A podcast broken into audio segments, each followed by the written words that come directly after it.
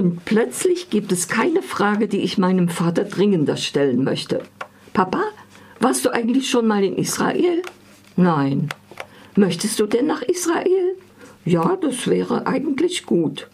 Eigentlich gut? Eigentlich gut. Wieso wäre das eigentlich gut? Ich habe dort noch eine Briefmarkensammlung. Das Leben meines Vaters ist vom Selbstverständnis geprägt, ein Jude zu sein. So stellt er sich jedenfalls dar. Die entscheidenden Wendungen in seinem Leben führt er darauf zurück. Geht es ihm prächtig, lobt er sein Judenglück. Fängt er sich eine Erkältung ein, beklagt er es. Wenn er Dustin Hoffmann als Rain Man, einer von Papas Lieblingsfilmen, brillieren sieht, vergisst er nie mit stolzem Grinsen anzumerken, dass Dustin Hoffmann auch ein Jude sei. Mit dem religiösen Judentum hat er dagegen abgeschlossen. Traditionen befolgt er keine.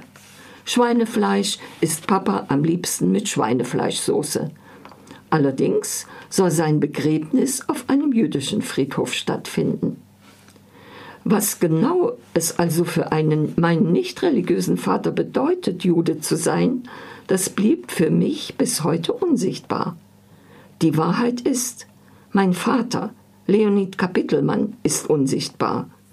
Und deshalb möchte ich nach Israel mit ihm, weil ich die Vorstellung habe, dass er sich in Israel offenbart. So beginnt der Roman von Dimitri Kappelmann, in dem sich der Autor, der auch der Ich-Erzähler ist, mit der Frage nach seiner Identität als Flüchtling, als Russe und als Jude auseinandersetzt. Er hat nur einen jüdischen Vater. Seine Mutter ist Russin. Nach religiöser Auslegung bin ich also kein richtiger Jude, nur ein halber, eine Art Mängelexemplar. Denn die Konzession, sich als Jude zu bezeichnen, wird nach mütterlichen Lieferteilen erteilt. Außerdem wurde er nicht religiös erzogen. Jüdisches Leben und jüdische Bräuche lernt er erst im Flüchtlingsheim in Thüringen kennen, wo alle Juden sind und ohne Angst die Kippa tragen, Sabbat feiern und Gebete verrichten können. Eigentlich hatten die Eltern zusammen mit Freunden aus Kiew nach Israel auswandern wollen, wegen des zunehmenden Antisemitismus in Russland. Aber dann kam für die Familie das Angebot aus Deutschland, in den Augen des Vaters die bessere Option. Mein Vater ergatterte sein Existenzschnäppchen. Die BRD bekam Rabatte auf ihre Vergangenheit. Wir waren willkommene Wiedergutmachungsjuden. Der Vater hat aus Angst vor Demütigungen und Gewalt viel von seinem Judentum verloren. Daher nennt Dima ihn unsichtbar. Aber er selbst weiß auch nicht genau, wer er eigentlich ist und wo er sich zugehörig fühlen kann.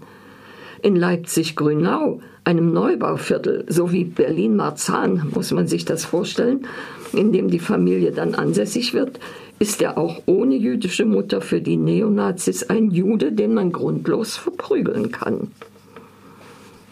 Die Reise nach Israel ein Aufenthalt von 52 Tagen bringt Vater und Sohn in Kontakt mit alten Freunden aus Kiew, mit Städten, in denen nur Russisch gesprochen wird, Angeboten für Kurzbar Mitzwas an der Klagemauer, bewegenden Erfahrungen an der Klagemauer und dem Angebot, sofort Bürger dieses Landes zu werden.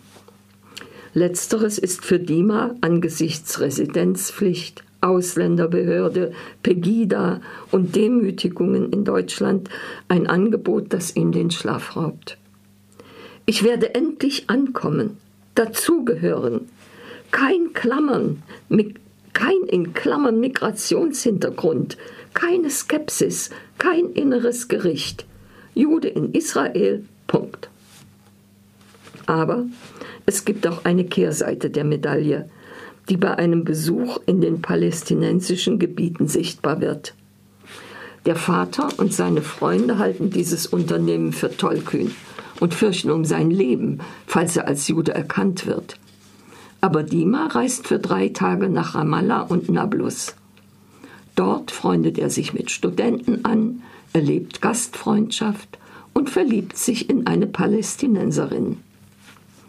In langen Gesprächen gewinnt er Verständnis für deren Lage und für den unlösbaren Konflikt mit Israel. Diese Spannung könnte er nicht aushalten. Und dem auf beiden Seiten verbreiteten Rassismus möchte er nicht verfallen.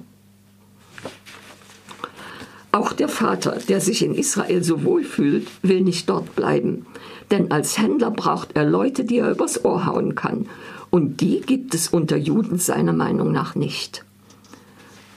Beim Lesen dieses Buches habe ich viel gelacht über den Wortwitz und die Situationskomik, habe viel erfahren über die Schwierigkeiten im Leben von Migranten, aber am meisten berührt hat mich die humorvolle Darstellung einer unverbrüchlichen Vater-Sohn-Beziehung.